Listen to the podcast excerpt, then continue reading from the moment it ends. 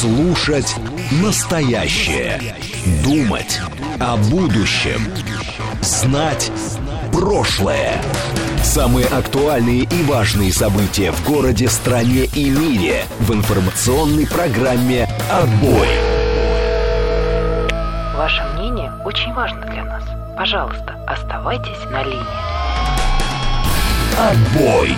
Программа предназначена для слушателей старше 16 лет. 18... 18.07 в Москве. Это среда, 28 июня. Программа «Отбой» на радиостанции «Говорит Москва». У микрофона Александр Асафов. Мы с вами, как обычно, в наши необычные времена. Как обычно, что обсуждаем обсуждаемое, да и необсуждаемое тоже, да. Вскрываем скрытое и не вскрытое тоже пытаемся. В общем, а, ничего особо нового не происходит, кроме того, что жизнь нам преподносит новые различные обстоятельства, а мы стоим и глазками хлопаем, что теперь об этом думать, как теперь про это жить. Но это я так, что называется, рефлексия, да, у нас у всех, как один написал товарищ, да, вот, как же так, почему вот так население все стрессом по башке ударили и ничего потом не объяснили.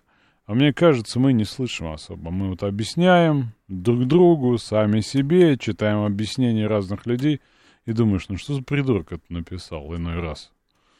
Но, с другой стороны, убедительно. Здесь предатели, туда полки, здесь линия фронта, здесь будет, сюда надо ядеркой. Ну и, собственно, все как обычно. Приветствую всех наших постоянных слушателей, приветствую всех, кто, возможно, к нам присоединился впервые или не впервые. Вот, собственно, Юрий нас спрашивает, не Юрий Будкин, а Юрий другой, спрашивает нас в Телеграме, есть ли от Дмитрия Анатольевича новости? Я не могу вспоминать вчерашнюю шутку от пузатого Жожи, не ржу до сих пор, да, но, ну вот редко бывает, когда она настолько смешная, что объявил режим повышенная крепость, да.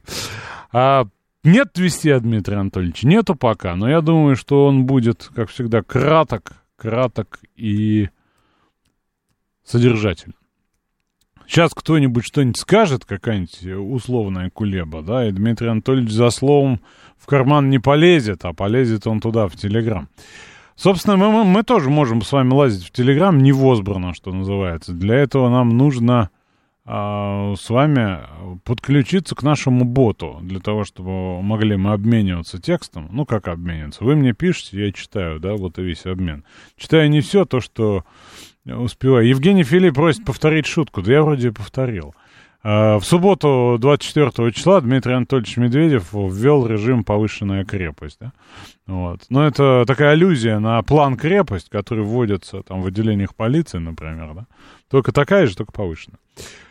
Ну, мне показалось смешным, хотя это оскорбительно, очевидно, да, и муссирует вот эти истории про э, предполагаемое увлечение Дмитрия Анатольевича, в которые я не верю, честно говоря. Ну, вот такая расхожая есть штука. Василий пишет, по версии сайта SuperJob у нас 80% счастливых людей. Самые счастливые учителя, а не юристы. Ну, мы тоже так считаем. Что учителя от счастья должны радоваться, а учители Э, и, и учители тоже, а вот юристы нет. Юристов мы не любим с вами. А, это неоднократно выясняли.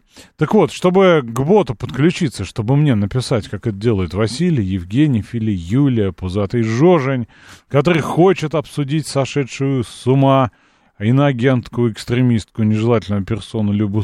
Я, честно говоря, не вижу, чего там обсуждать. Правда, там какая-то такая паучья грызня, грызня у них началась. Еще пущее, чем обычно. Поэтому, ну, не делает нам, наверное, погоды. Кто там из них сошел с ума, они все дружно это сделали достаточно давно. А, просто не у всех проявляется в активной, что называется, фазе. Так вот, третий раз, третий заход. Телеграм-бот, через который можно нам писать, существует в пространстве Телеграм. Берете телефон, открываете его. Я эту процедуру делаю вместе с вами, чтобы точно не ошибиться. Заходите в Телеграм, там во вкладке чата наверху поиск. Он там везде, но во вкладке чата логичнее, да? И туда вводите э, латинскими буквами одно слово. Говорит МСК бот. и в поиске он вам его выдает красная аватарка с маленькой буквы написано, жмете, подключаетесь, пишите мне разное. Я это читаю, а то и нет. Вижу, вы тут обсудили трудовое воспитание, но почему-то в, в, в уроке труда вас все унесло. Тем хорошая, я бы тоже поговорил про ней. Особенно, зачем нам катангенс, а также фрезерный станок. Но, коль скоро вы час уже на это, час вы этим поразминались, думаю, мы о чем-то еще с вами. А, так, что еще?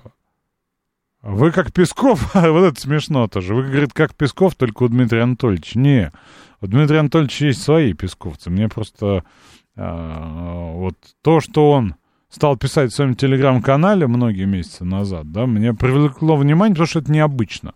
Потому что так больше не делает никто.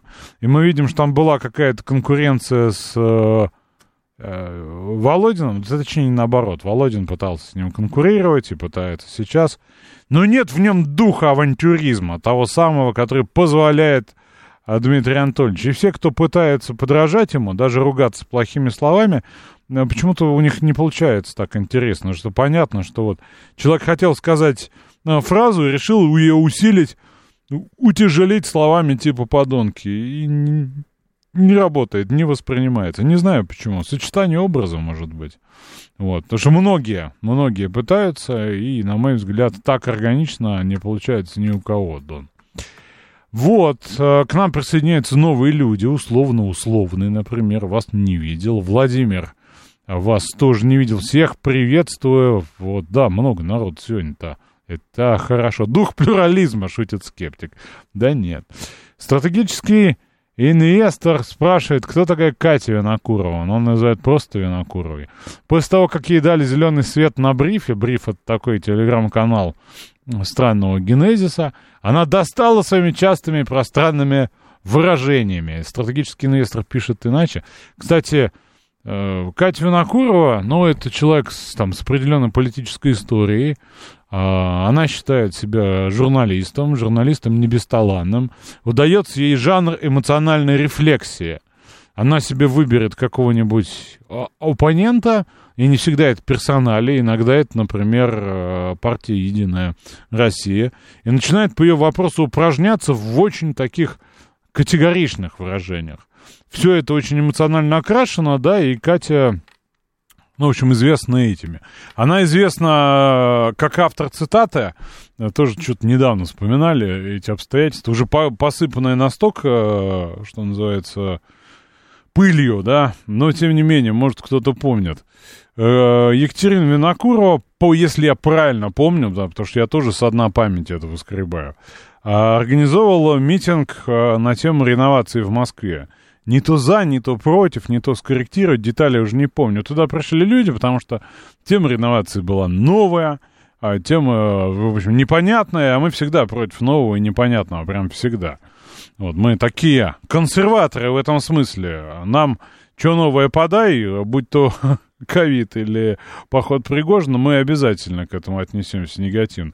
Даже если какие-то позитивные обстоятельства, например, банковские карты, мы всегда к новому очень так недоверчиво, очень так.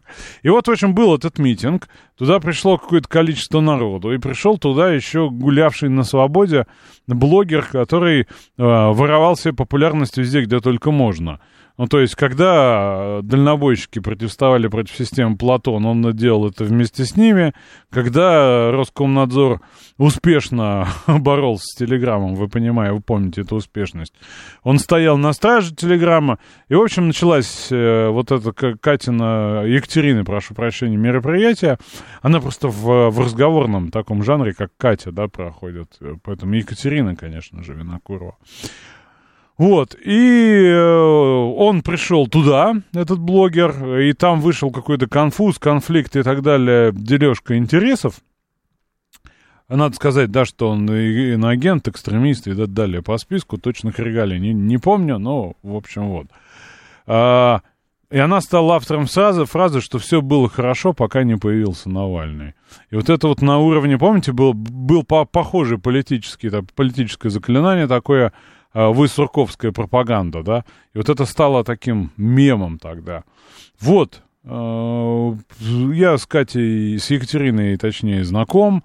Мы с ней участвовали в ряде мероприятий публичных, в том числе и э, дискуссии у нас были весьма напряженные. Ну, в общем, отношусь скорее неплохо. И мне не очень близка эмоциональная подача вообще у всех, да, вот когда люди говорят про новости с таким, ну, назовем это воодушевлением, да, и на разные лады, разные специалисты есть в этом жанре работающие, но вот мне не очень ее близка, скажем так, подача, но тем не менее Катя вполне себе, Екатерина, прошу прощения, вполне себе профессионал. Вот, э, Дмитрий Медведев, Дмитрий Анатольевич похож на Жириновского, но интеллигент, но не похож и вовсе. А Жириновский, кстати говоря, был интеллигентом. Э, и, собственно, он, конечно, позволял себе тоже лексику украсть, но в его случае это было органично. Денис говорит, погода портится, ураган будет, на сере пока тихо. Как там в других районах, началось ли? У нас пытается пойти дождик, у нас пасмурно, грустненько, но про ураган пока непонятно. Алексей спрашивает, я не понимаю, какая позиция у Абрамовича, что он делает для страны, откуда качает деньги. Я тоже не понимаю. Сдался понять вопрос только какой страны и какие деньги. Пузатый, вот это смешно, правда, это, это смешно. Еще одна. У нас по, Пузатый Жожень поставщик таких шуток э, вообще не эфирных иной раз, да, и они всегда наполнены скажем, глубинными смыслами, но вот один из них. А э, Сергей Михайлович Миронов попытался смыть подаренную кувалду в унитаз. 08 ваш, вас видно, Владимир, спасибо. А про ублюдков и выродков, на мой взгляд, покруче, чем подонки. От Жириновского никто не сказал, это Алекс написал. Так, Григорий СПБ зачитывать не будет. А, согласен, читаю весь бриф, задолбала она теперь своими лонгридами, это говорит нам Виталий. Вот. Я не могу это зачитывать, но ну, есть ряд, вот просто накидывают люди шутки из прошлого и настоящего и, возможно, будущего. О, это смешно. Так, э, в Зеленограде дождливая пила, Евгений Филий сообщает. А, так, так, так. Ну вот смотрите, да, скидывает скриншот, я не знаю, насколько он правдивый, да, но похоже, да, это, видимо, Твиттер, который не работает в России.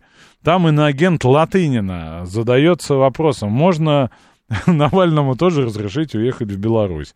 Ей отвечает некто комиссар там же, да, можно, у нас есть смертная казнь, ты тоже приезжай. Это смешно, правда. Вот, так. А. Так, что-то мало говорят, что в Ростове начался суд над азовцами, которых тогда не обменяли. А, а, будем ли камлать с погодными шаманами? Да там, знаете, камлайни-то там все достаточно очевидно. Вот, я себе выписал, и уже такая наша традиция, рутинка, поэтому об этом скажу тоже.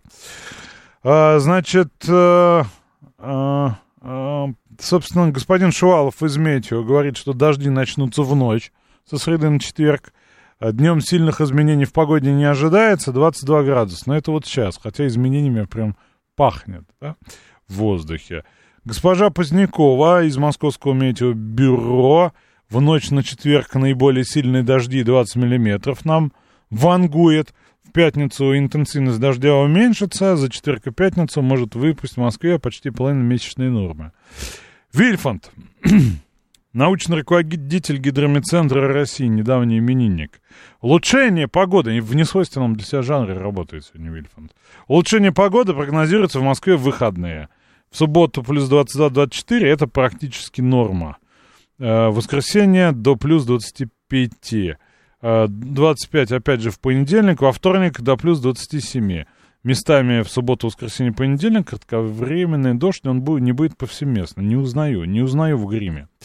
Так, и Евгений Тишковец из Центра погоды ужас, в смысле Фобос. Июль будет с жарким и засушливым.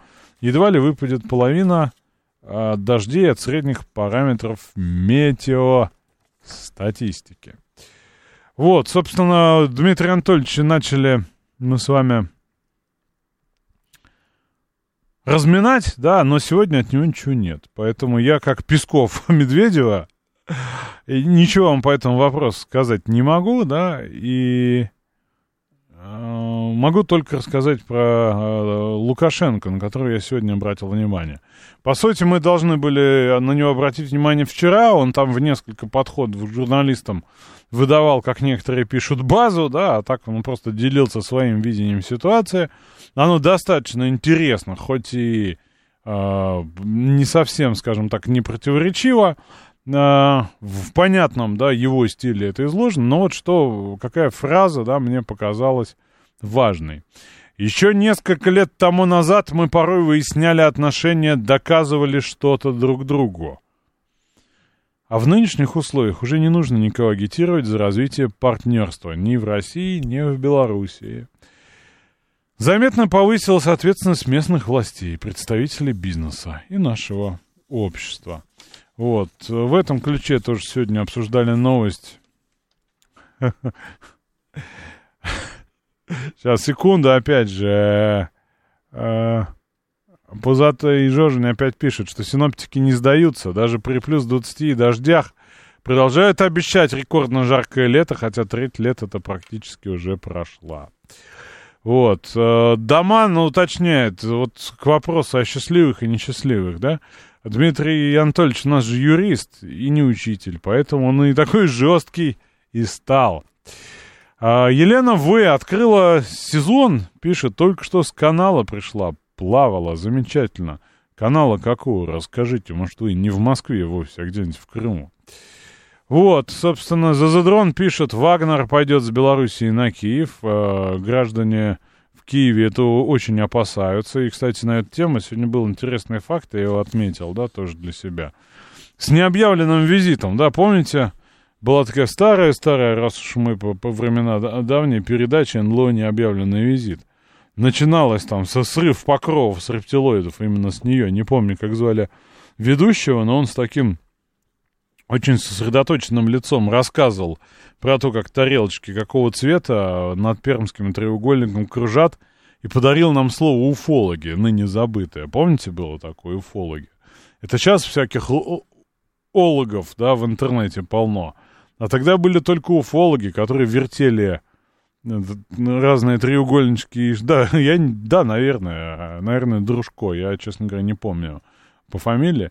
И вот тогда и люди крутили всякие штуки, доказывая нам, что над нами прямо кружат стаями и стадами те самые не иноагенты, а инопланетяне. И вмешиваются в наши дела, за, зависают над озерами, над промышленными предприятиями. Вот, так вот, НЛО необъявленный визит. А, Алла Сернатушин напоминает, что она сидит на девятом этаже до 8 августа. Замена листов, лифтов в доме – а лето-то проходит, лето проходит. Э, какие необъявленные визиты случились? Господин Анджей Дуда пробежал в Киев с необъявленным визитом. И Науседа, Гитанас, не побоюсь этого слова, и литовский президент с таким же необъявленным визитом прибежали в Киев. Они, конечно, начали говорить, что они будут консолидировать позиции по поводу Усомнившийся Макар сообщает, что Александр Микченков это был. Что, собственно, консолидировать позиции перед саммитом НАТО для того, чтобы усилить позицию вот э, на Вильнюсе в июле, да, и приговоры Украины о членстве в ЕС там и так далее. Но, по сути, как мне кажется, они такую быструю, оперативную э, реакцию на Э, Александра Григорьевича показали. Можно как угодно к нему э, относиться, но вот он, что называется, взбодрил их, так взбодрил. Я уж не знаю, что они там на... набегают э, по Киеву и что смогут обсудить, э, каких нам фейков на, на тему, что угроза нападения России на Запорожскую АЭС, да, это вот э, в пресс-релизе Дуда написано. Угроза э, нападения России на Запорожскую АЭС. Ну, вот, на самом деле, люди, вообще, да, плохо представляют, о чем пишут. Но не суть важно. Но это интересно. Это интересно. Зашевелились, забегали. А Николай пишет, что был такой прикольный уфолог Ажажа. Честно говоря, небольшой я специалист по уфологам. Просто помню, что вот вызывало интерес. Вызывало интерес эти все касания неведомого, касания неведомого. Сейчас все проще, сейчас все банальнее. У людей есть Таро, и этого достаточно. Никакие пришельцы не интересуют. Люди опять обратились в мистику. Только американцы шарахались китайского шара, да, две недели. Собственно, и, и до этого выкладывали какие-то записи про... Про это самое... Как его зовут-то? Про столкновение летчиков в Уфо. Вот. Э, неинтересно сейчас людям. Но вот есть другие необъявленные визиты. Посмотрим, чем закончится. Собственно, что еще обсуждалось, да, вот в, в части Беларуси? А, учебно-боевые центры с Россией, да, подписали соглашение аж 28 марта, и сейчас начали это обсуждать, что вот, мол, это надо в ближайшее время интенсифицировать. Вот, я там слышал, да, и много об этом писали, что эти центры есть, но, видимо, это усиливается, да, вот, усиливает а, а, ожидание Дуды, Науседы и, и, и прочих, да, что вот, а теперь, уж, теперь уже, да. Вот, э, Гвоздодер спрашивает, признал ли батька наши новые регионы. Э, ездил он, ездил он туда или нет, вы это имеете в виду? Или он должен, как бы, заявлением? Честно говоря, в этом смысле я вот с ним уже солидарен, да, то есть даже если нет, то по, по факту да. А, интересно, да, кстати, сегодня надо поздравить а, мусульман с праздником всех. Сегодня много а, приняло участие в праздновании, и в этом смысле есть вполне себе интересный инфоповод из Швеции. Они точно решили с господином Эрдоганом поссориться необратимо, потому что полиция Швеции разрешила провести акцию с сожжением Корана у мечети в Стокгольме. А, мол, а, а, это конституционно и, важно. Вот, две акции были отклонены ранее, да, а потом суд сказал, ранее, в смысле, в феврале еще. Вот, а сейчас сказали, что надо разрешать.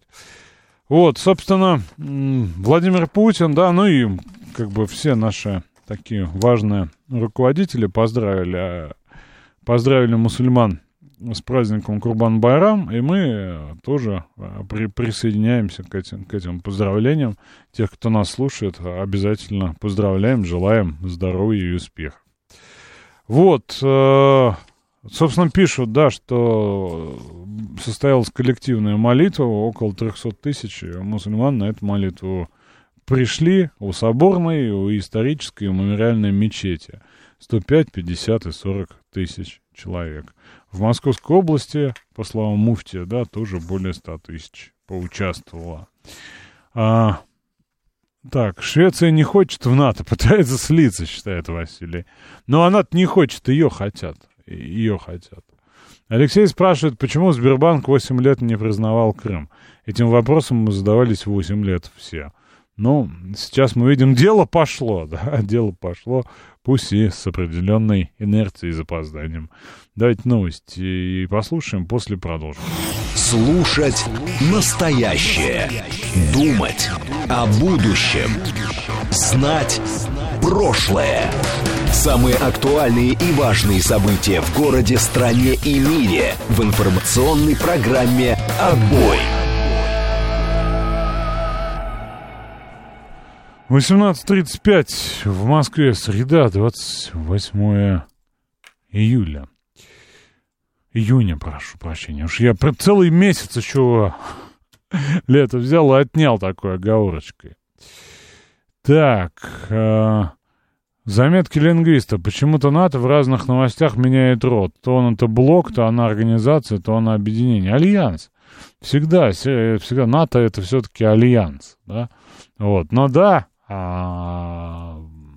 часто-часто в этом смысле сбой происходит. А вы помните, как батька Шеремета держал заключение? Вся страна следила за, за противостоянием. Честно говоря, уже не очень помню. А зачем в Москве э, отмечать э, Байрам, спрашивает нас белорус. А вы сами догадаетесь или что? Или вам поразжигать? Дело в том, что в Москве живет э, и живет Не два года, не полтора, не три, а десятилетиями, даже столетиями большое количество мусульман. Вот зачем. Если бы у вас был белорусский какой-нибудь тоже там, как у вас, дяда или это называется, если у вас набралось бы какое-нибудь количество постоянных жителей, это бы тоже отмечали. В этом смысле никаких а, проблем нет, потому что опыт жизни, совместной жизни многих а, культур и конфессий у нас накоплен колоссальными столетиями, поэтому я тут ничего такого не вижу. Так, э, о чем еще хотел сказать? Ну, там Столтенберга просят остаться, да, как Штирлица примерно, да. Вот, э, а у него же есть э, уже даже работа, да, ему уже такую почетную пенсию предложили. Э, Банк Норвегии, по-моему, да, если я правильно помню. Вот, но в годину лютую просят его не кидать родной блок Альянс, организация и объединение. Вот, он говорит, мне нечего добавить, мы на эту тему обсуждали все. Ну, очевидно, он не хочет. Я много раз разъяснял свою позицию, мне больше нечего добавить, я не, добираю, не добиваюсь продления, о чем я говорил несколько раз в прошлом. Сватали на эту должность Уоллиса, это глава Минобороны Великобритании, вот. Но, честно говоря, мне кажется, оставят, оставят Столтенберга, потому что в, в эту в этой ситуации, но это не очень, скажем так, хорошее место для начала карьеры. Это как примерно британским премьером, да, сразу после Джонсона. Столтенберга оставили на повтор. Зина у нас отмена. Вот. А НАТО — это всегда оно. Вот, пишет нам Андрей. Да, честно говоря, ну, был бы альянс, правильно, альянс? Это же Североатлантический альянс. А, там про Францию тоже новости приходят. Не знаю, насколько это интересно. Раньше бы обсуждали, конечно, да. Сейчас уже на фоне всех других событий, ну, ну, протесты. Ну, вот, собственно, беспорядки. Но это же Франция, там же постоянно что-то жгли, да. Вот, собственно, задержан 31 человек, в пригороде 24 полицейских пострадали, почти один к одному, да. Вот, потому что полицейский применил табельное оружие в отношении водителя, который отказывался остановиться, и 17-летний подросток был убит. Вот, ну и э, там, собственно, в этом Нантере, да, достаточно масштабно и огненно происходит. Сожгли несколько зданий, начальную школу, развлекательный центр. Вот, э, подожжены десятки автомобилей и вспышка насилия, как ее называют в новостях, э, распространилась и на ближайшие населенные пункты. Вот, ну, в общем, жгут, стычки и так далее. Вот. И в больших городах тоже вроде как по ночам началось. В Марселе, Бордо и так далее. Вот, собственно, видео в социальных сетях разлетелось. Офицер, который выстрелил в грудь а, молодому человеку, арестован а, за умышленное убийство. Вот, но, тем не менее, еще происходит. А, не знаю, честно говоря, да, потому что там, ну так или иначе, во Франции это случается часто, да. И там самый масштабный 2005 год, я напомню. Вот, э, там два э, подростка сгорели э, в трансформаторной будке, спрятавшись туда от, от полиции. Вот, ну и жестокая сопротив... жестокое, это, ну, как не сопротивление, это наоборот же, да. Жестокий ответ полиции встретили протестующие, и тогда там, собственно, было достаточно жарко. А, Антон считает, что НАТО это она, потому что она North Atlantic Treaty Organization, да, все-таки организация. Вот, э, во Франции должна начаться эпидемия, шутит ее. Так, а что еще? Что еще? Борис Джонсон тоже вроде метил на главу НАТО, спрашивает Игорь. Честно говоря, не помню. Там называлась масса претендентов, но не знаю в деталях точно. Я, а, кстати говоря, забыл вам поанонсировать. У нас сегодня гость, он к нам как-то приходил. Это Кирилл Владимирович э, э, Щитов, председатель комиссии Мосгордумы по безопасности, спорту и молодежи. И мы с ним обсуждали тогда молодежь, что такое есть молодежная политика. А сегодня я хочу поговорить о теме неприятной для многих из нас, да, теме, а, которая нам чужда и часто отвратительна, это спорт. Поговорим, что у нас там со спортом. Потому что у меня есть масса вопросов по, по этому, да и повод есть об этом поговорить. Вот и поговорим. Потому что я знаю, что мы спорт не любим с вами. Вот. А что еще такого? Почему Швеции не согласовать аналогичное сожжение Библии? Или таких идиотов там не найдется? А я, честно говоря, думаю, что в этом смысле а, задача-то поневротизировать э, Эрдогана у радикалов, и они успешно с этим справляются. Вот, а э, сожжением э, Библии-то кого э, задеть? Вообще Скандинавия это такая, там, в этом смысле история весьма неоднозначная. Вот, Джонсон только и может что метить.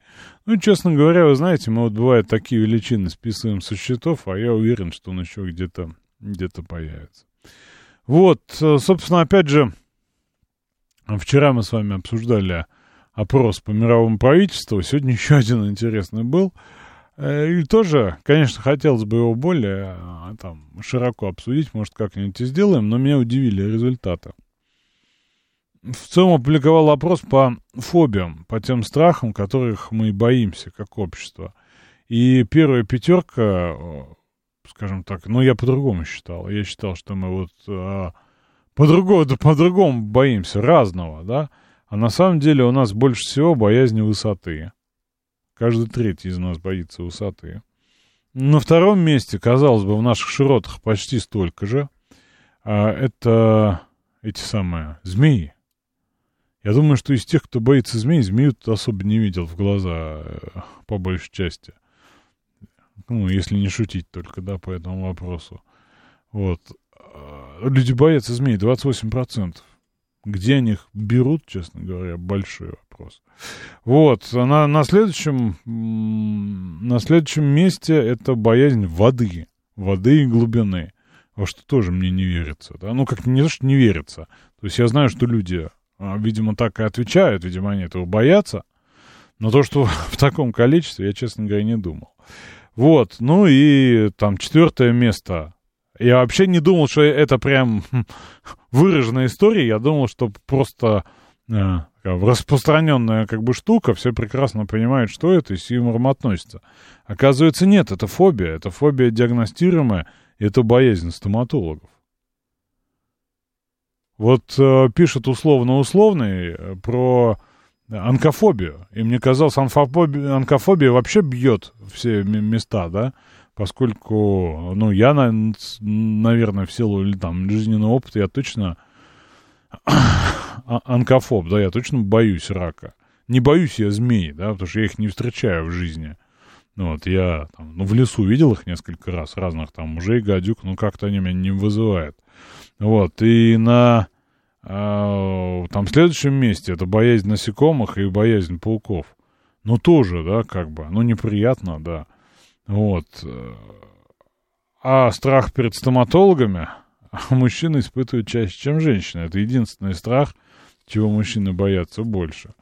Вот. Ну и всякие а, пауки, а, насекомые и так далее.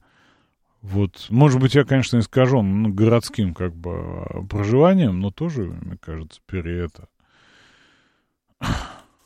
Ну, не то, что переоценено, да, но вот я не ожидал таких результатов. Ну и, собственно, последнее место — это клаустрофобия и боязнь бактерий. Там их две. Давайте узнаем, чего Гурген у нас боится. Кроме Столтенберга, конечно. А, Александр, добрый вечер. А видеть Столтенберга я не боюсь, потому что я могу ему пару ветских слов на его родном языке. А, я занимался... Я вас хочу попросить чуть ближе к микрофону телефона. А, конечно. Да, спасибо. Конечно, конечно. Так лучше, да? Это. Вы знаете, вот арахнофобия, да, вот это боязнь пауков. я э, убедился, что это, в общем, такая достаточно э, удивительная вещь. Никогда бы не заподозрил себя самого в том, что я арахнофоб. Но вот в Объединенных Арабских Эмиратах э, ползают такие удивительные твари, которые скорее, вы знаете, э, ну, ну, не страх вызывают, но какое-то повышенное удивление. Например, вот тот самый э, с мальтийским крестом очень упитанный паук, вот это там есть такое восьминогое создание. Самое экзотическое из всех фобий, видимо, коулро, коулрофобия. Это боязнь лицедейства и боязнь клоунов. Она формируется у маленьких детей обычно, когда, э, по их мнению, клоун себя ведет с ними неадекватно. Особенно если они пару фильмов на эту тему смотрели, да? А, совершенно верно, совершенно верно. А вот смотрите, еще такая вещь, как орнитофобия, да? Вспомним... Э, Хичкока, да? Альфреда, угу. Хи, абсолютно верно. Альфреда Хичкока с его фильмом «Birds», который зашел на Солянке в иллюзионе под названием «Птахи». А, по-польски, и там были субтитры польские, как сейчас помню.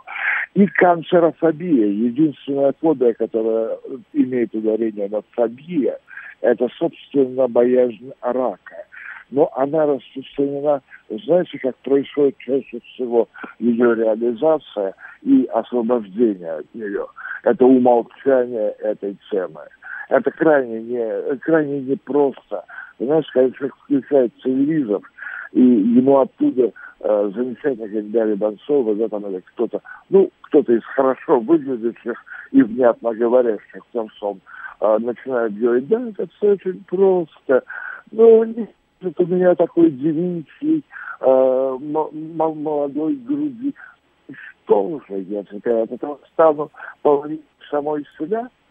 Была цитата, кстати, вот, из женского персонажа.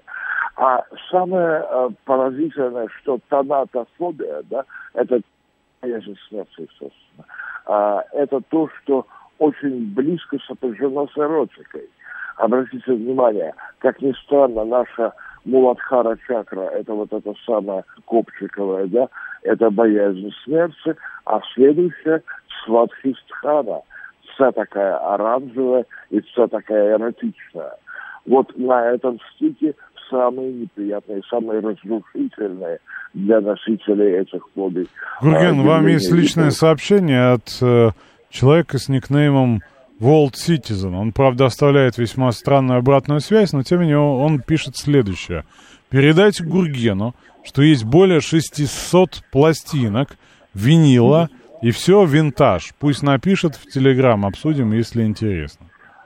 Uh, what's his name? Как World Citizen. World Citizen. Thank you very much indeed. Вы знаете, я uh, Э, ну, как э, очень избирательно подхожу э, я подхожу с Не суть важно, решите свои вопросы по поводу пластинок Это вне эфира. Возвращаясь к страхам, вы знаете, я не знаю, при чем здесь чакры, да, но вот много написали, что люди боятся темноты, это правда. А эти темноты стоматологов шутит один из слушателей. Вы знаете, Александр, сколько в темноте стоматологов, да? Вот, шутит, э, что... Это Антипаша написал. Шутит, что уже обнаружены люди с Пригожинофобией, например. Вот. По поводу клоунофобии, да, ее пишет, что это не фобия вовсе, а абьюз клоунов. Вот. А, простите, что еще раз?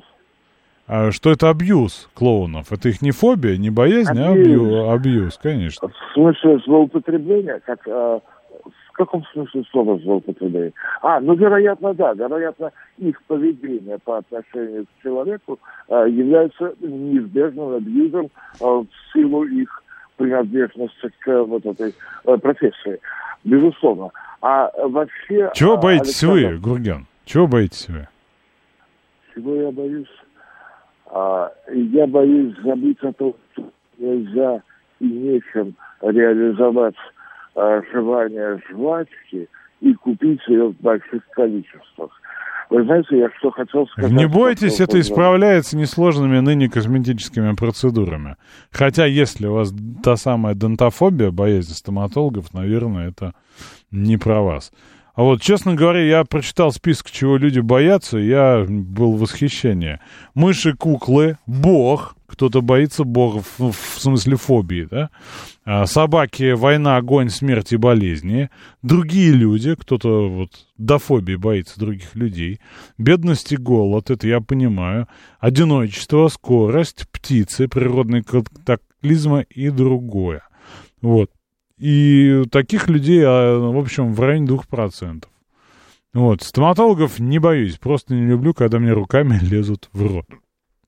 А, что еще? Боязнь не дозвониться эфир, в эфир присутствует среди нашей аудитории. Ну, честно говоря, у упорных это получается. Вот, например, Владимир наверняка боится капиталистов. Ну, а как их не бояться, собственно говоря, акул этих, в общем-то, в общем, все мы боимся. кто, может, кто-то говорит, ну, что, войны, прежде всего, как бы, что вот эти боевые действия, то есть страны НАТО, так сказать, и, как бы, так сказать, не взяли инициативу, что называется, как бы, при, если не сменится вот у нас, я считаю, что вот это военное руководство, которое вот уже год пытается, так сказать, чего добиться, но ничего не получается. То есть у вас бы, боязнь Шойгу, я правильно понимаю? Да не, ну, и в том числе и его, да, так сказать. Ну, в том, что может перекинуться, вот, говоря, на нашу территорию, это война или операция, как ее называют. Да. А ну, чего больше, капиталистов или Шойгу? Ой, я... Короче, не знаю, и тех, и других. А коммунистов, ну, как вы считаете, есть боязнь коммунистов кого-нибудь? Коммунистов? Да, но какой-нибудь Роман Аркадьевич сегодняшний упомянутый Абрамович боится коммунистов? Ну, ну, естественно, конечно, я считаю, что потому что, как бы, собственно говоря, они вот отняли, поделили, так что всем нам принадлежит. А если, кажется, придут кому Они отняли, фонда, поделили ну... то, что всем нам принадлежит между собой, да, это весьма точное заявление. А еще вот боюсь чего? В плане здоровья, допустим, боюсь вот вышек этих 5G, которые вы вызывают симптомы ковид. Там, а сколько вы знаете установлено в России вышек 5G? Да кто же нам скажет, собственно говоря? Они стоят, а оборудование там, чего? Так сказать, заменит. Ну, это просто вышки или это вышки 5G? Ну, я вполне, вполне полагаю, что вот, допустим, вот в Ухане это как бы вспышка была, так сказать, все это связывается с, вот, с, А все это кто? Частотами. Все, а? все это кто? Ну, специалист склоняется к тому, что как бы Какие? Вот, частоты, которые... Какие специалисты? Какие ну, частоты? Ну, Вы в курсе, что а... сеть 5G, но она, мягко говоря, еще не совсем существует? Ну, она не совсем, ну, как бы эксперимент проводится, собственно, как этот вот, в принципе. Так если вышек нет, вы что их боитесь-то? Ну, я не только вышек боюсь, я и как бы вакцина от этого ковида, вот этого биоружия боюсь, и ГМО боюсь, так сказать, и боюсь, что... Фольгу боитесь? Кого? Фольгу. Фольгу? Да. Да нет, нет. Фольга я, является универсальным средством от ваших фобий. Я вот, а, Александр, я больше всего боюсь, что народ у нас, как говорил Достоевский, не опомнится, вот, то есть не вернет вот это, то, что в свое время за бочку картины печенья продались, собственно говоря. Это вы Сварога имеете в виду? Он это не вспомнит или что? Я боюсь, что так и будут предавать наших отцов и дедов. Кто, коммунисты? Вообще не исключено. Наш народ, я боюсь. Народ будет предавать народ? Ну, я боюсь, что все это вот будет так и продолжаться, собственно говоря, нас сократят в конечном итоге, и все у нас отнимут, и народ у нас перестанет существовать русский. Вот это я боюсь. А что вы делаете для того, чтобы он не боялся? Да пытаюсь как-то что-то как-то сумбурно, так сказать, в силу своей необразованности что-то как-то донести, чтобы опомнили, чтобы вернули вот это им то, что мы потеряли 30 лет назад. Ну, а, ну, с чего взяли то, что вы пытаетесь донести, это правда? Ну, нам, ну, я так полагаю. А иначе, как, иначе, какая же она правда? Реальность значительно страшнее, чем все ваши свороги назад в СССР. И это, ну, прям факт, да? Но это не значит, что ее надо бояться. Да, это надо, надо с этим как-то жить, что-то делать. В общем, я понимаю, что утешение, утешение найти достаточно просто, вот в том числе, да, в, в этих конспирологических мифах про Бельведерский клуб, про капиталистов, вышки 5G и так далее. И всему это есть очень такие э, большие плодотворные объяснения, но это все же уловка психики. Вот Василий пишет, боюсь, что Юрий Лоза окажется прав, и земля плоская, и какой-нибудь кот возьмет и скинет нас с нее. Вот, и да, пожалуй, это очень поэтично. 386 пишет, здравствуйте, Александр, лично я боюсь, вот это первый случай, первый документированный случай асафовофобии, да. Лично я боюсь, что при разговоре с вами вы меня не так поймете, сделаете вывод, будто я идиот какой-то. Нет, не сделаю, зачем? Зачем? Я к людям в целом неплохо отношусь, да. А, не знаю, испытываю ли я фобию, ну вот, но и в, цел, в целом нет, конечно. Вот, но многие пишут, что я боюсь сам себя, причем некоторые добавляют, что а, что там, восемь ходок, три побега, сам себя бояться стал. Вот много-много, а боязнь толпы, честно говоря, да, тоже, ну, не то, что боязнь. Просто вот, ну, фобия, это же на, на грани э, там психоза, да, когда начинается иррациональное поведение, фобия. Я, например, в детстве боялся ос, потому что они меня там в каком-то раннем детстве покусали. Я вот, ну, какое-то время боялся, и я понимаю, что это такое, да, это вот летит оса, она никому ничего не делает тебе, в собственности, а у тебя прям паника, да, паника на грани иррационального поведения, вот это фобия, вот это фобия, да, вы же видели людей, которые, ну, вот на каких-то не очень, там, таких возвышенных, там, опасных местах чуть ли не на карачках ползут, да, и это вот это вот оно. Это не говорит о человеке плохо и хорошо, да? Вот. А ну, вот просто так проявляется психика. Это интересно. Я вот читал про онкофобию, да, про темноту, то, что тоже такое, ну, он поня понятны корни у этих страхов, да. Но то, что люди наши с вами боятся воды, высо высоты, э, змей э, и что там еще, да, и стоматологов, э, это прям, ну, для меня было удивительно. Насколько вот все-таки, да, подобные исследования открывают по- по-другому глаза на окружающий мир. Пытаюсь кого-то из социологов позвать, поговорить в эфир. Надо все-таки вопросом плотнее заняться, что-то не совпадаем мы по графикам никак. Вот. Антропофобия, боязнь людей появилась раньше всех. Вот. Так, фобия, страх нерациональный, неконтролируемый, бессознательный. Вопрос, почему, тут не подходит. А, вы знаете, вот, ну, мне странно, вот мы боимся там условно змеи, ну вот, а, а мы змей не видели, как мы их можем бояться? То есть то, что это враг человека с древних времен, да, и там в символике змеи, именно потому, что это там, вот по выводу некоторых исследователей не коммунистических, то, что змея, да, это первый там страшный враг обезьяны, который она не видела, да, не могла от него защититься. И поэтому нам это передалось. Вот, ну я слышал такую версию. Насколько это действительно так, я не знаю. Откуда у людей жирафофобия, интересуется ее? Я не знал даже, что она существует. Но ну, после выпуска новостей мы с вами будем обсуждать страх, который есть у многих. Это страх боязни спорта. Будем с ним бороться уже с гостем. А сейчас давайте послушаем, что же там хорошего произошло. Слушать настоящее. Думать о будущем. Знать прошлое. Самые актуальные и важные события в городе, стране и мире в информационной программе «Отбой».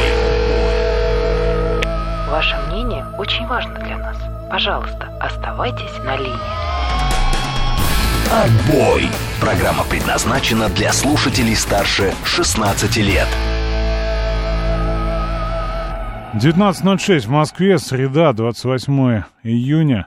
И как я вам уже говорил, у нас сегодня гость, уже знакомый нам Кирилл Владимирович Щитов, который э, депутат Мосгордумы и глава комиссии по безопасности, спорту и молодежной политике.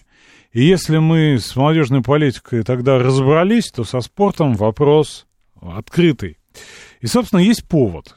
Какой повод? Да, 27 июня 1923 года был учрежден Высший совет физической культуры и его московское отделение.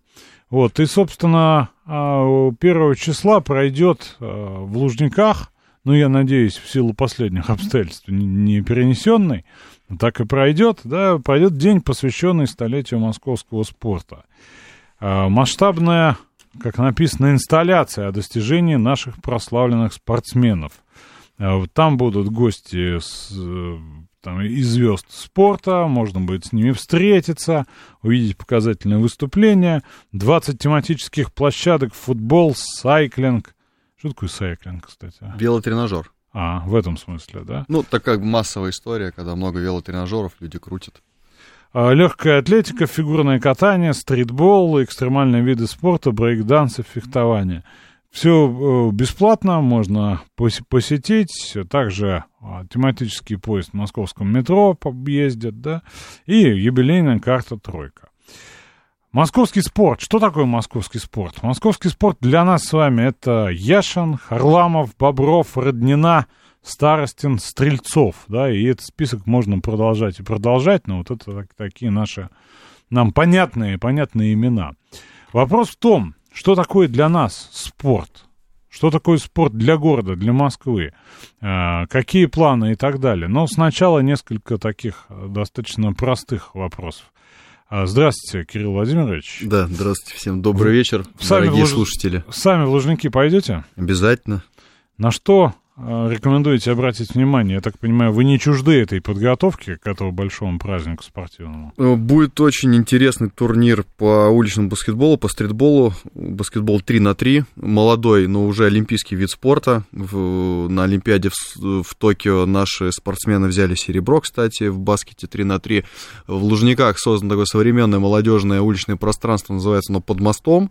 вот под метромостом, и там будет очень интересные показательные выступления, можно это обратить внимание. А так, ну, тут любителей э, разных видов спорта огромное множество, и здесь кому что ближе, там, от йоги до э, там, какой-то того же сайклинга или фехтования. То есть здесь я, я бы просто ну, использовал бы это время, чтобы посмотреть разные зоны, при, взять с собой детей, приобщить их тоже к спорту, и вот таким образом бы сделал. Вот вопрос, где проходит грань между физкультурой и спортом? Потому что мы считаем, и часто справедливо считаем, что спорт высоких достижений — это не про здоровье, да, и не про те занятия для любителей, да, которыми любители занимаются. Вот мы, когда говорим о столетиях московского спорта, мы говорим о, вот о спорте для людей, для непрофессионалов, или говорим о высших достижениях, о наших прославленных спортсменах и так далее? Ну, на самом деле, здесь нельзя говорить, что там первично, что вторично, потому что, с одной стороны, мы должны идти от массового спорта к, к олимпийским результатам, как всегда было, да, то есть чем больше людей занимается спортом систематически, тем больше э, конкуренция, э, тем больше селекция в детских секциях, ну и, соответственно, тем больше отбор, тем больше вот мы можем вырастить потенциальных чемпионов. Но все начинается с массовости с одной стороны, а с другой стороны, нам нужны победы, потому что после каких-то триумфальных выступлений наших спортсменов по тому или иному виду спорта прям прямая корреляция там, на ближайшую осень растет запись в конкретную секцию. Что-то наши выиграли синхронистки, очередь выстроилась в синхронное плавание. А, на Олимпиаде классно выступили, опять же, там, фехтовальщики, а, дети идут на фехтование записываться. Александр Большунов там а, победил в лыжном марафоне, соответственно, все идут заниматься лыжными гонками, беговыми лыжами. Поэтому э, нам важно и то, и другое в Москве, и именно поэтому у нас две главные цели в государственной программе «Спорт Москвы». Первое – это увеличение доли москвичей, систематически занимающихся спортом, то есть регулярно. Это про физкультуру, это про любителей, это про все подряд, от детских э, клубов э, до московского долголетия, и просто любителей, которые занимаются спортом для себя на современной инфраструктуре, которая с каждым годом в Москве хорошеет, там парки, набережные, спортивные зоны.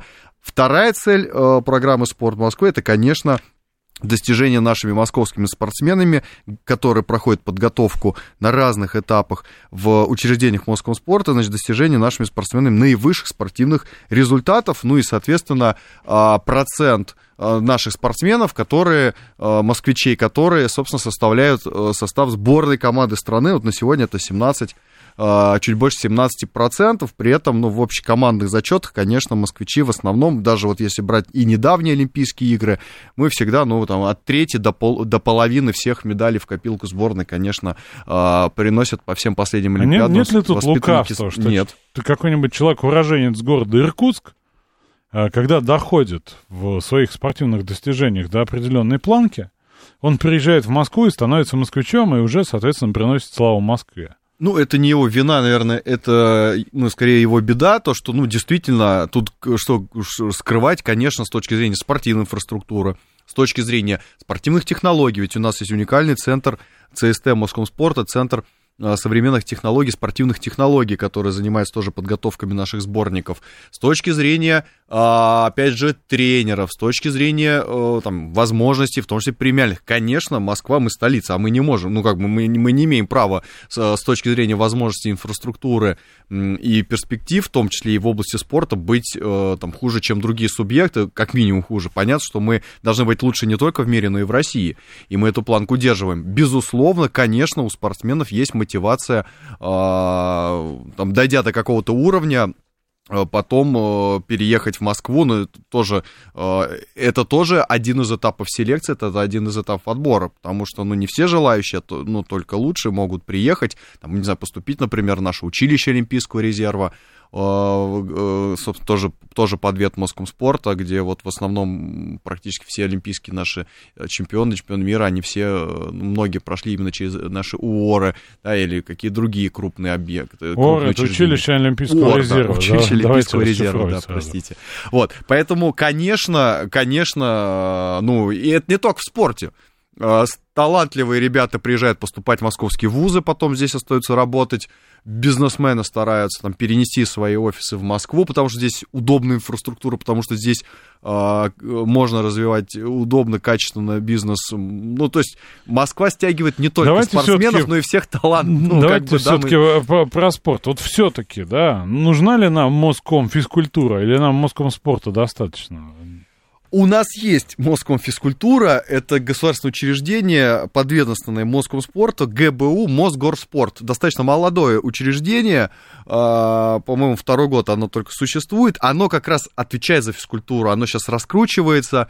Это и про дворовый спорт, это и про ГТО, это и про э, вот такие любительские секции в парках. То есть вот эта задача Мосгорспорта, по сути, быть мос, Моском вот этой физкультурой.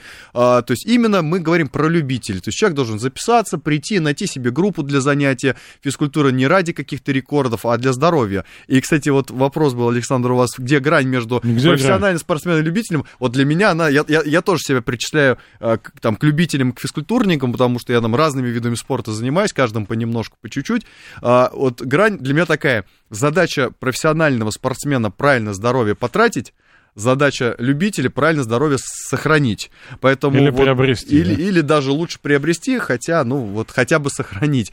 А, поэтому, конечно, здесь э, нам важно, еще раз говорю, нам, нам безусловно, важна а, самая, на мой взгляд, самая главная составляющая, самый главный показатель это возможности москвичам заниматься спортом доступно. И, как следствие, рост э, числа жителей, которые занимаются спортом систематически. Вот сейчас у нас по оценкам Москомспорта э, 52% жителей вовлечены в регулярную занятие физкультуры. Здесь много факторов. Новый объект, инфраструктура, секции, развитие школьного спорта, студенческого спорта. Опять же, московское долголетие, которое тоже серьезный импульс дало для регулярных занятий разными вообще совершенно видами спорта. Там, от скандинавской ходьбы до там, э, дыхательной гимнастики цигун, всякие там танцевальные и прочие э, активности для категории 55+. Но вот мы идем к тому, что у нас уже более половины москвичей занимаются спортом систематически, и у нас стоит задача в рамках нацпроекта «Демография», куда, кстати, встроена вот э, программа «Спорт как норма жизни»,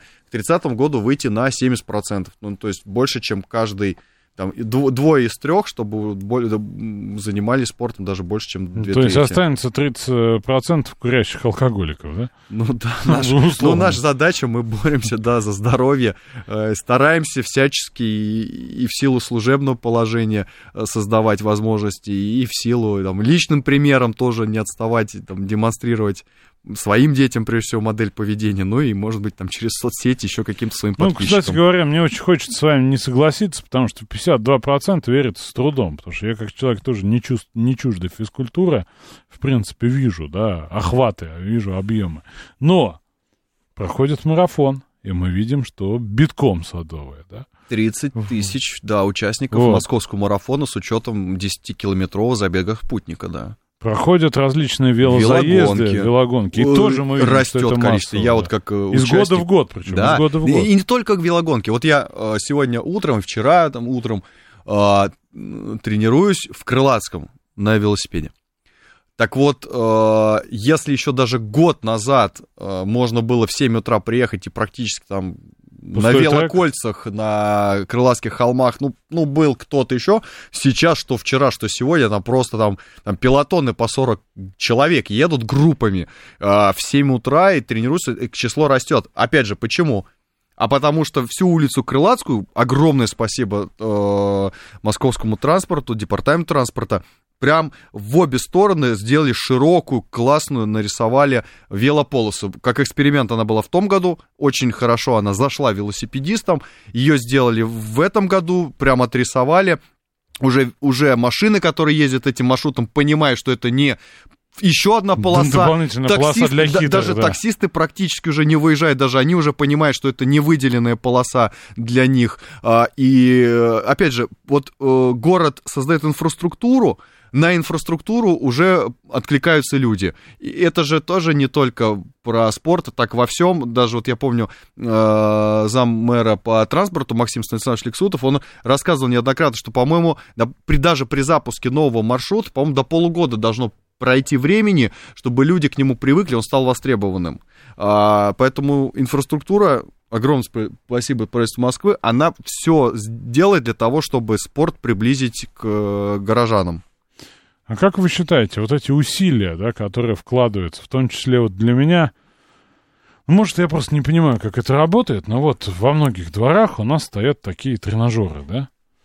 Вот, ну, вот для- Уличные вот у- эти. Уличные Мгм. вот эти штуки, да? Я не, ну, я вижу, что они меняются, что их меняют, да, что и они там прошли тоже определенную эволюцию. Ну, там 10 лет назад я их называл тренажерами для космического десанта. Почему? Потому что у человека отсутствует те группы мышц, которые на этих тренажерах можно на- накачать, да, то есть это для негуманоидного создания были вещи. Сейчас я вижу, да, что появились, ну вот, ну, другого уровня, да, и что они тоже заняты людьми, не только турники, а вот эти железки тоже. И вопрос, вот как вы считаете, насколько эта инфраструктура нужна и востребована?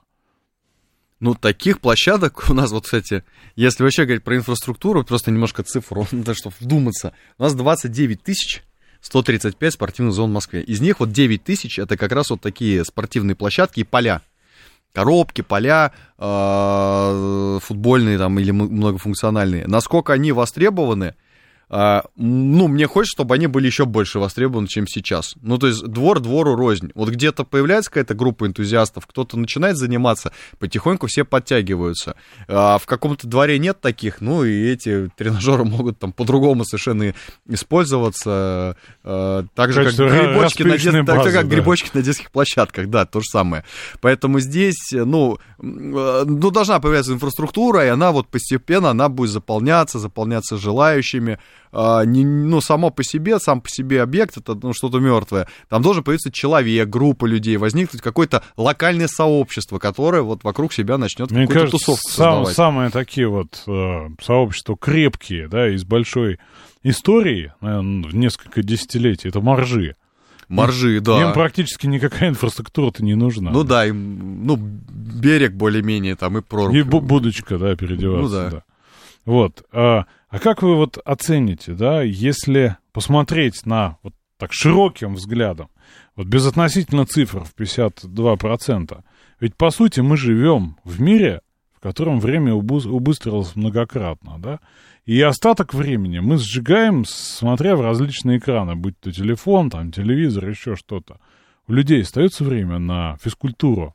Все время хочется сказать спорт, но я имею в виду не спорт как спорт, а именно вот эти занятия с собой. Любительский да? спорт, да, Любительский физкультуру. спорт, да. А, Ну, я не знаю, сложно сказать. Вот я э, выхожу в выходные побегать в Лужниках, если чуть-чуть там попозже приехал, не с утречка пораньше, а вот, ну, в обычный там, в 9 утра, ты уже на беговой дорожке не протолкнешься.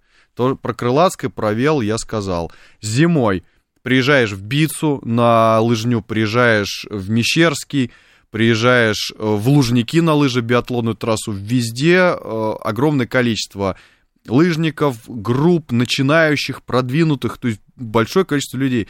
То, что, да, понятно, э, телефон нас отрывает, но, с другой стороны, большое количество спортивных приложений, которые позволяют тебе там, посмотреть свои результаты, фиксировать, делиться в соцсетях. И вот эта геймификация, да, то, что называется, да, вот это вот, ты какие-то там бонусы получаешь, какие-то значки тебе приходят. Хотя бы она, шаги, да. она хотя тоже, бы шаги, да. шаги ты считаешь, смотришь там, как что у тебя, какие-то разные умные часы, они же разные, еще там какие-то как параметры здоровья показывают, что там с тобой э, происходит.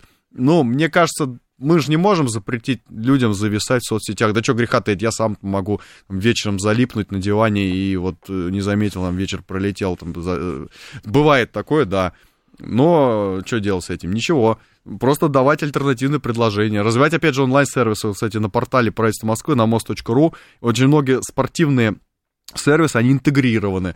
Там можно от записи ребенка в спортивную секцию вплоть до, э, там сейчас сервис запустили, он, кстати, неплохо работает, э, до э, аренды спортивных залов которые находятся в, на балансе города, э, всегда была проблема, как арендовать зал. Вот у нас там команда, хотим тренироваться там каким-то дням. Пожалуйста, все, что э, у Москвы спорта есть, все, все залы, которые, где есть свободное время, можно, все, можно теперь онлайн там забронировать, ну, в совре... ну это уже там, привычно, современно, мы же можем онлайн там какие-то продукты заказать, там какую-то продуктовую корзину сформировать, нам и привезут. Здесь также ты выбрал там удобные те слоты, как, как парикмахеру записаться, также там записался э, спортом позаниматься. Ну, А как вы считаете, вот, ну, мы вот меряем в дистанции в 100 лет. Та- так, себе короткая дистанция, это очень объемный период. век. Вот, и как вам кажется, вот э, если сравнивать, были ли периоды московского спорта, когда спорт был значительно популярнее, чем сейчас у людей?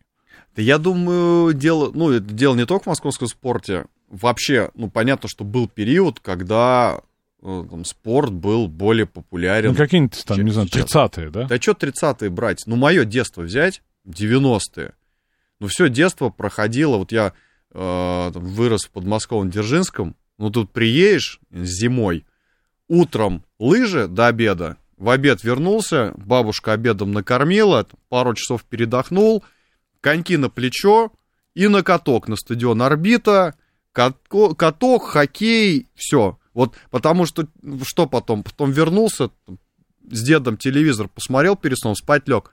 Не было гаджетов, компьютеров, то есть, ну, по сути, какая была, какая, какая была возможность, вот где можно было, это же, понятно, где, где можно было получить дофамин? Ну, спорт, активность. В разливном пиве, Ну, например. ну, разливное пиво там, в, в детстве, там, об этом даже А не мы же не только думалось. про детские, мы про Не, ну вообще, я, ну, про я в всё целом, вообще. но все же закладывается. То есть, э, да, сейчас возможности отвлечь внимание ребенка, их огромное количество. Прежде всего, конечно, там это смартфоны, гаджеты, айпады, там, планшеты и все остальное прочее. Но, с другой стороны, э, ну, свободных особо мест в московских секциях я их не вижу. То есть люди все равно идут заниматься спортом. Мне кажется, сейчас такой тренд, он есть на спорт.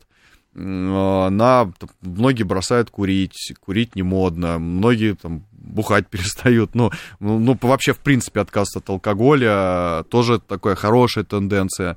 А, Очень много людей приходит в спорт, ну, я правда говорю, это на своими глазами вижу, число занимающихся, оно растет. И визуально, ну и, опять же, по тем данным, которые дает департамент спорта.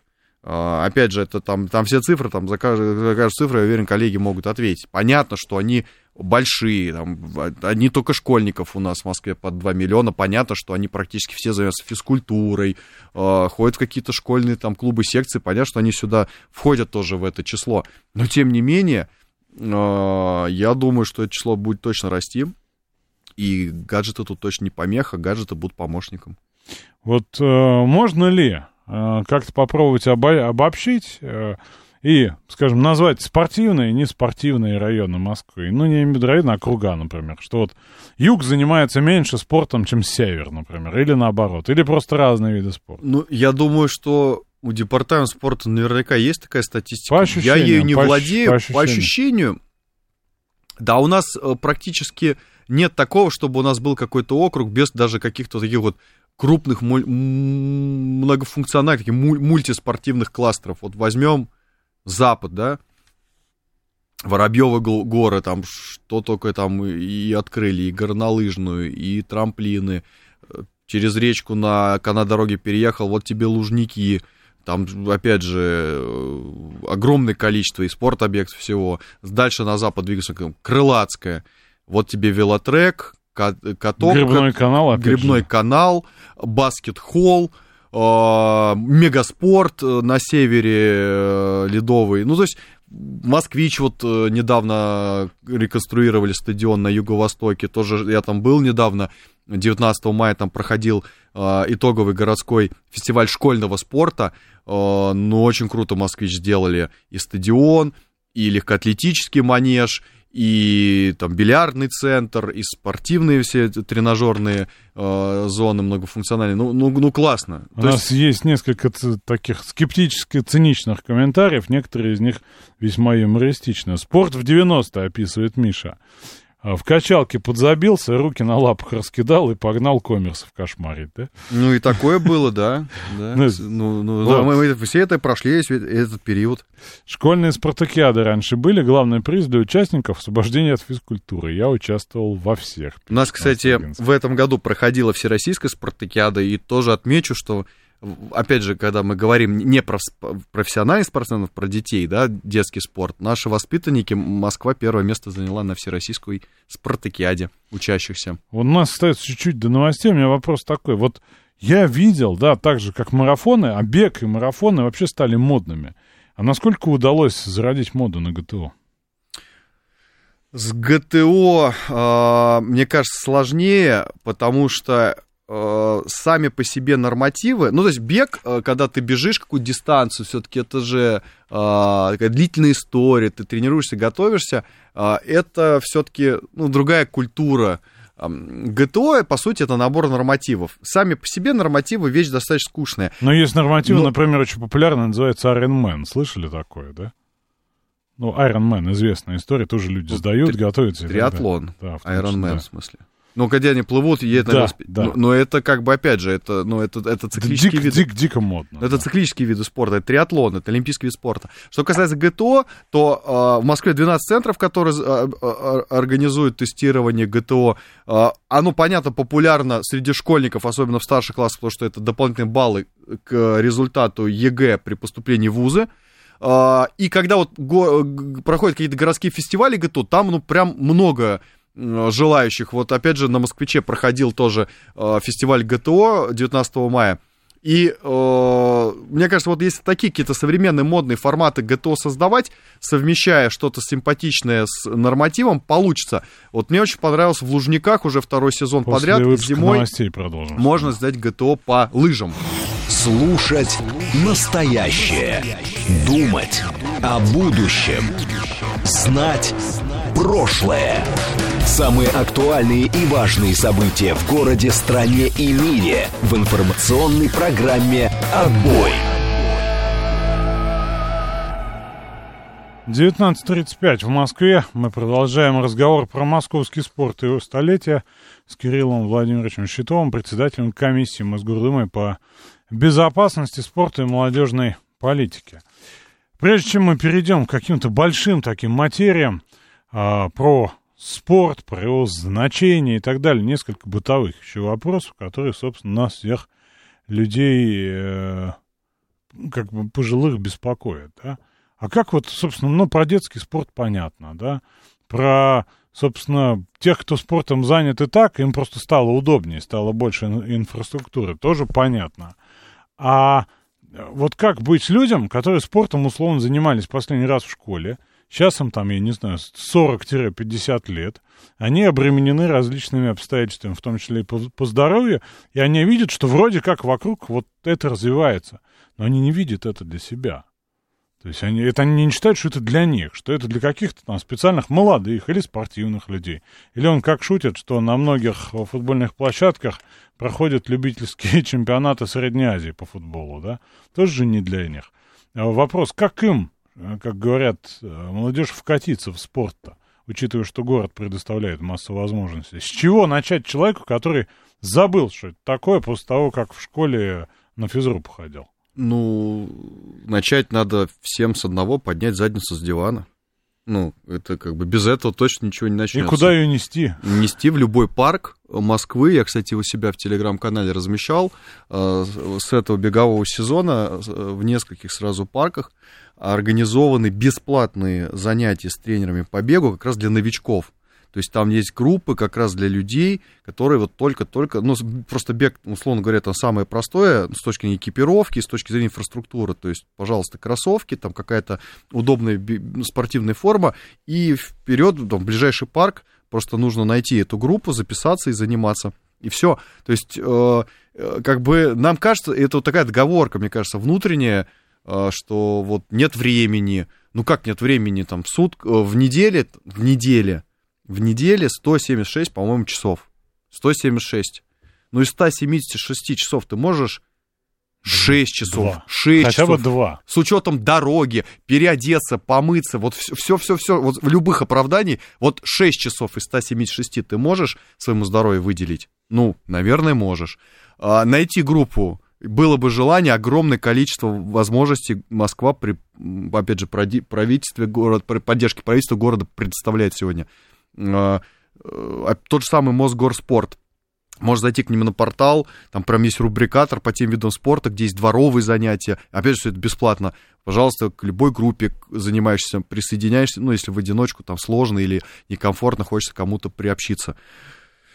Но начинается все с желания. Первое, ну, первое это желание появлялось у тебя, второе, там, твое, твое, первое твое действие это поднять задницу с дивана и выйти, э, выйти там, во двор, позаниматься на тех же тренажерах, ну, как бы, почему нет? Э, выйти в парк какой-то группе, присоединиться, какой-то вид спорта вспомнить. А, вот э, сегодня я прочитал тоже на сайте, посвященного столетию, да, что вышла книга «Сто лет спорта». Да. Вы видели ее? Да, видел. Вчера э, было как раз мероприятие, посвященное столетию, потому что вот именно дата столетия, это ровно это 27 июня. Вот именно 27 июня 23 года был декрет э, издан. А, и я видел эту книгу. Ну, красивая. Но более того, мы, каждый из нас может еще и свою историю а, сп- Писать? спорта вписать на том портале, да, посвященном столетию московского спорта. А, Каждый может э, рассказать свою историю, неважно, любительскую, каких соревнований, воспоминаний, встречи с спортивной звездой, вот все, что хочется. Более того, департамент спорта потом проведет э, конкурс, и самые интересные истории получат призы.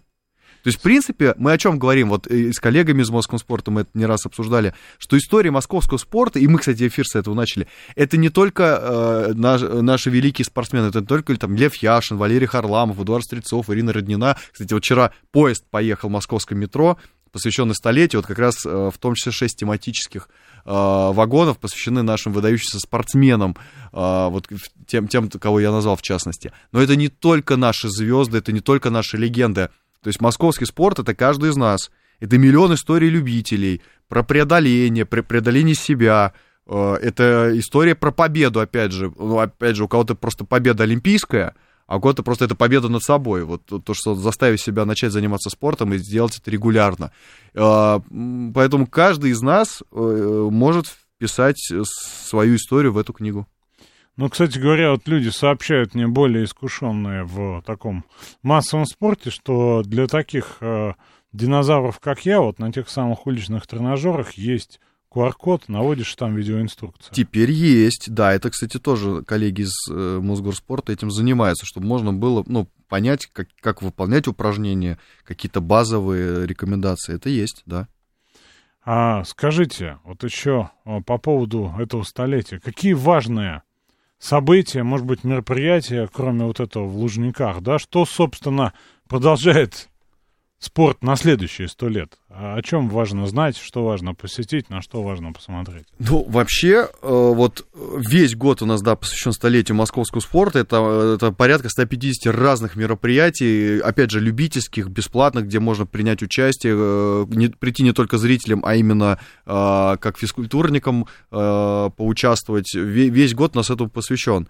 А вообще, ну, то есть наша задача на следующее столетие, на следующий век — это э, сде- сделать э, так, чтобы мы были достойны, опять же, там, наших легенд и чтобы выйти на 70% занимающихся спортом к 30 году, с одной стороны, с точки зрения массовости, а с другой стороны, чтобы продолжать э, рождать, воспитывать и готовить чемпионов, которые будут прославлять и московский, и российский спорт. Ну, смотрите, мы упомянули дворы, да, мы упомянули э, наше прошлое, вспоминаем Яшина.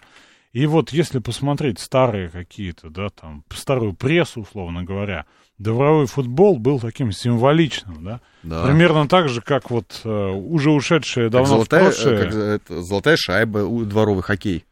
Вот, сейчас что с этим? А, кожаный мяч в этом году э, в Москве получил перерождение. То есть чуть-чуть поменяли формат. Он действительно такой был достаточно формальным турниром. В этом году в- среди мальчиков принял участие больше 30 команд дворовых, там порядка 500 игроков. Э, И девочки 20 с чем, 24, по-моему, команды девчачьих. Финал как раз у них проходил в рамках э, городского фестиваля школьного, школьного спорта на Москвиче вот в мае. Э, То есть мы с коллегами понимаем, что дворовый спорт нужно развивать. Просто должен появиться тренер-организатор на площадке.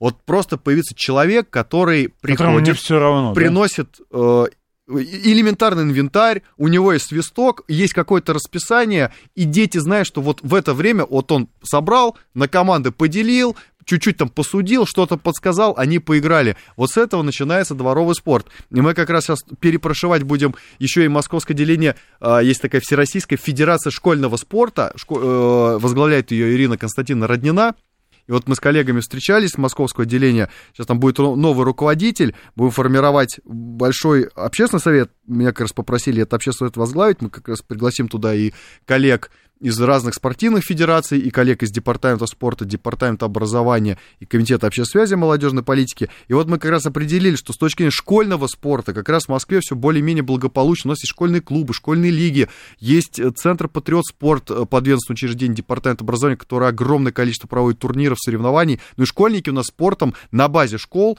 реально охвачены, особенно вот эти новые современные школьные комплексы, там, ну, шикарнейшая спортивная инфраструктура. А вот дворовый спорт здесь то, где мы вот э, еще можем расти. Э, И начать надо именно с подготовки вот этой вот такой сети э, спорторганизаторов на территории. Это могут быть разные люди. Те же самые общественные советники. Ну, посмотреть, кому интересно. У меня есть в районе общественные советники. Некоторые из них, они, ну, реально хотят вот просто спорт развивать все в районе. Но надо просто дать им немножко возможностей, немножко снабдить экипировкой, чуть-чуть поддержать информационно и помочь вокруг них создать локальное сообщество. И все, и вокруг них будут дети, родители, и, и тогда дворовый спорт ну, начнет дышать. А как вы считаете, вот такой вопрос, что сейчас является самым популярным в таком, ну вот массовом любительском спорте? Потому что хоккей, футбол из прошлого мы упомянули, лыжи тоже, да? А что сейчас представляется самым популярным? И какое сейчас э, место у спорта, связанного с контактными единоборствами? Ну, популярно, ну, популярно все, что доступно. Ну, поза- понятно, популярен бег. Вот по, по подсчетам московских ребят, ребят из московского бегового сообщества, это те, кто проводит московский марафон, это команда Димы Тарасова, а, аудитория бегунов в Москве это полмиллиона человек. А, Что касается единоборств, э, ну, понятно, что самый популярный э, вид единоборств это бокс. Ну, в мире самый популярный, в Москве не исключение. Но, естественно, э, после побед Федора Емельяненко, после побед Хабиба Нурмагомедова, после развития там ряда наших промоушенов, там, типа Fight Nights, вот, в котором выступал в свое время Бату Хасиков и так далее, да, сейчас э, ММА, смешанное единоборство, тоже набирает популярность. Мы, кстати, с коллегами из э, проекта «На районе», мо- московского проекта, планируем развивать еще отдельно студенческую лигу ММА. У нас был этот опыт, э, три сезона мы провели, потом немножко пошло на спад, вот мы сейчас хотим возобновить, потому что тоже интересное направление и востребовано молодежью. Э, Самый экзотический вид спорта, который вам встречался в Москве, но который сложно в наших широтах предположить, что вы можете назвать? Ну, например, кто бы мог подумать, что у нас появится э, центр пляжного волейбола. Ну, он у нас есть на севере, на речном вокзале. А, он не прям такой супер экзотичный, но вроде мы не, не- не самый южный регион при этом, не, мы не Бразилия. А, А так из каких-то экзотичных, ну, это всякие, не знаю, мне кажется, такие там зумбы, всякие цигуны, вот что-то такое э, сложное. Мне казалось, не свойственно их для наших широт, это кайт и сап. Ну, не свойственно, но, кстати, да, опять же, там в Строгинской пойме, ну и где только, да, э, в разных таких местах, кстати, да, очень многие встают на доску и... Но не, не требует ни особой там подготовки, я так полагаю, да, никаких-то там капиталовложений, потому что считается, что спорт это дорого. Многие люди еще не идут, потому что они считают, что это дорого. Что абонемент стоит, ну, условно, там, 20 тысяч, что он стоит в год, спортзал, да? В год. Да, что, ну, а это же сумма, возьми ее и отдай 20 тысяч из кармана. Жалко. А вдруг я ходить не буду? Будет как... Ну, это, кстати, да, мне кажется, вот э, это это сто процентов, вот это уже такая примета, если купил карточку в фитнес-клуб, то точно ходить туда не будешь, сто процентов. Ну, кстати говоря, мне кажется, это составная часть бизнеса, да, вот эти ждуны или как их назвать. Ну да. да, да. Вот. А, вопрос еще, так, кстати говоря, у нас есть возможность задать гостю вопросы. Вы звоните, телефон прямого эфира 8495 7373 948. Смотрите, такой момент. Начиная с ковида и по наши дни, а, собственно, наша жизнь изменилась. Очень много чего у нас произошло, в том числе негативного. Насколько это повлияло на спорт? Насколько люди забили, да, и осели на диванах с телефонами, телевизорами, бояться, ужасаться и так далее? Ну, повлияло в моменте ковида, конечно, ну, потому что парки же были закрыты, ну, а в целом... Э, Даже вот эти тренажеры были закрыты. Был режим же, да, нахождения дома максимально, занимаясь сбережением здоровья, там было не до пробежек. А, но при этом, при этом, кстати, в ковид получило развитие онлайн-проект э, у Департамента спорта и совместно с Комитетом госуслуг, совместно с центрами «Мои документы» есть проект «Спортивные выходные. Спорт-викенд». И изначальная идея была это проводить, там можно через госуслуги записаться, в МФЦ, опять же, есть консультанты, которые помогают э, включиться в этот проект, и идея была заниматься в парках, каких-то открытых пространствах, э, в выходные дни, вот, опять же, массовая история для любителей, кто впервые пришел, у кого нет компании, вот что-то там не, не, не ради рекордов, а ради физкультуры, самочувствия, эта история. Потом пришел ковид буквально через некоторое время после запуска проекта, и он ушел в онлайн, и в онлайне э, количество людей, записавшихся, превысило в первом, в первом сезоне 60 тысяч человек. Это было ну, очень много. И сейчас эти цифры гораздо больше. То есть можно, там проходят онлайн-тренировки, можно подключиться по видео и вместе с тренером выполнять какие-то упражнения. И этот, вот этот такой гибридный формат онлайна и офлайна, это то, что э, всем нам дал ковид. Э, начиная от, от, от, от расцвета доставок продуктов, то есть там все эти Яндекс лавки, ну и там не и, на правах ну, рекламы, прочее, да, все да. эти там доста- доставочные сервисы и все прочее, да, их много разных, вот, и в том числе и спорт, то есть э, многие, даже были же марафоны виртуальные, то есть ты мог зарегистрироваться, э, нельзя было массовые мероприятия провести, но ты мог пробежать марафон э, с GPS-трекером, да. прислать организаторам, и они тебе в ответ присылали медаль финишора что ты пробежал, даже, по-моему, э, какой-то из мейджор-марафонов международных такой сделал. У меня есть товарищ, который бежал в Москве марафонскую дистанцию 42,2 километра, и вот какой-то из международных марафонов, он потом отправил результаты, и ему потом прислали медаль. Я прошу надеть наушники, у нас есть вопросы, да. видимо. Да, я слушаю вас, Сергей Алексеевич, здравствуйте. Добрый вечер, Сергей Алексеевич. У меня такой вопрос. Скажите, на ваш взгляд, чем отличается принципиально советский спорт от настоящего сегодняшнего российского спорта? Спасибо. Спасибо за вопрос.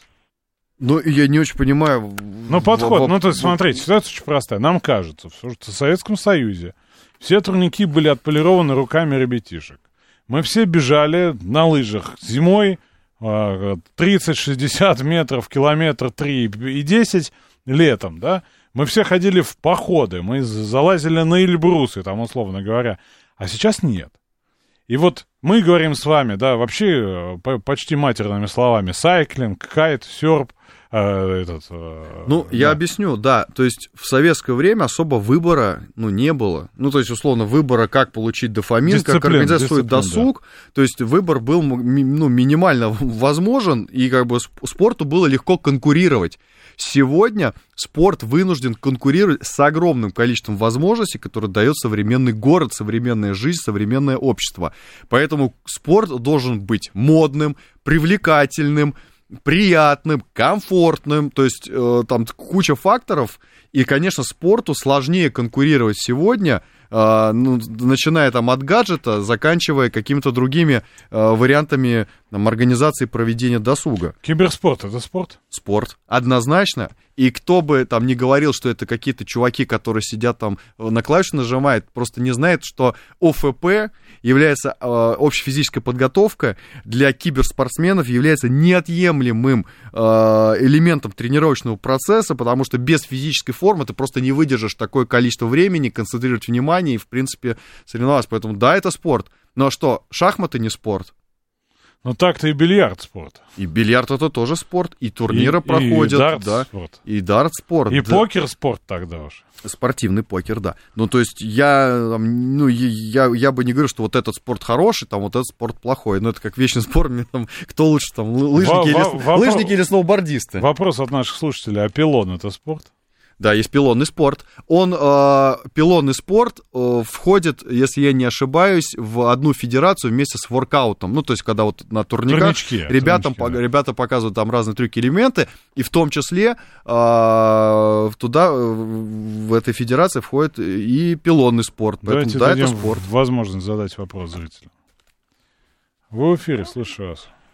Здравствуйте, э, меня Тимур зовут. Я пляжным волейболом занимаюсь, как раз упомянули его как такой экзотический вид спорта. Ну, на самом деле никакой он не экзотический, достаточно развит в Москве, особенно после того, как наша пара стала чемпионами мира несколько лет назад.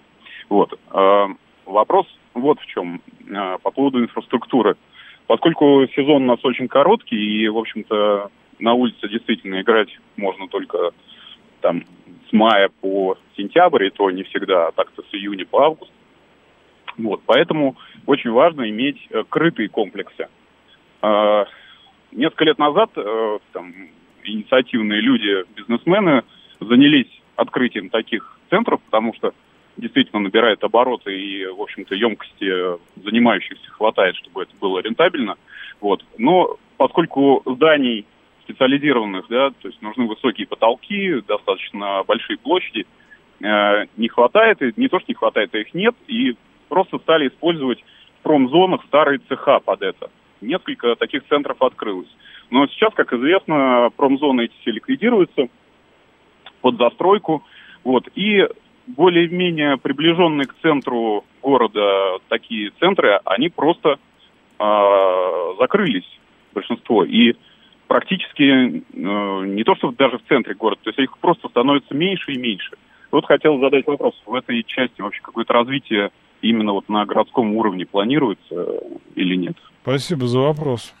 Э, Да, смотрите, э, что касается развития спортивной инфраструктуры, ну, как раз есть отличная возможность создать частным инвесторам при поддержке города, в том числе центры, всесезонные центры по пляжным видам спорта, через 636 постановление правительства Москвы, согласно которому э, инвестор может получить право размещения легковозводимого сооружения с глубиной залегания не, не более метра, а для э, ЛВС, для спортивного э, комплекса этого вполне достаточно, э, разместить, соответственно, э, любой спортивный объект и получить это право на 49 лет. Очень многие инвесторы этой возможностью воспользовались. Мы не так давно с коллегами по Мосгордуме по предложению Москомспорта как раз проводили круглый стол на одном из таких объектов на улице Академика Анохина на западе Москвы.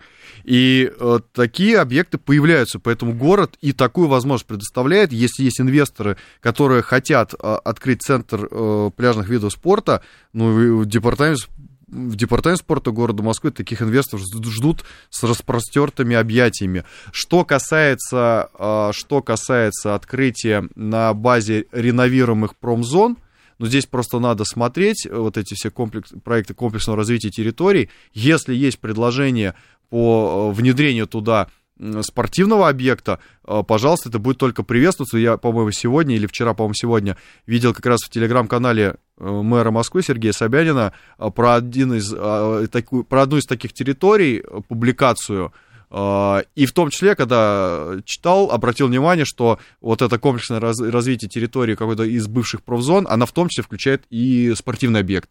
Поэтому здесь, э, наоборот, мы заинтересованы, ну, та, та же самая Ледовая арена Морозова, на юго-востоке, и много так, подобных примеров, чтобы в бывших промзонах возникали в том числе и спортивные кластеры. А насколько здесь важна инициатива людей? Насколько можно вот достучаться, сказать, мне нужен бассейн, ближайший бассейн в 100 километрах да, дома. Сделайте вот надо бассейн. стучаться. У меня есть вот конкретный вот про бассейн, как будто мы договорились. Это просто была моя боль. А, я когда избирался в Зябликово и Братеево, ну это на юге Москвы, мои районы, выяснил, что Зябликово, который занимает первое место в Москве по плотности а, населения, первое место этот район занимает, ну большой район, там больше 100 тысяч жителей, нет ни одного спортивного объекта с нормальным бассейном городского.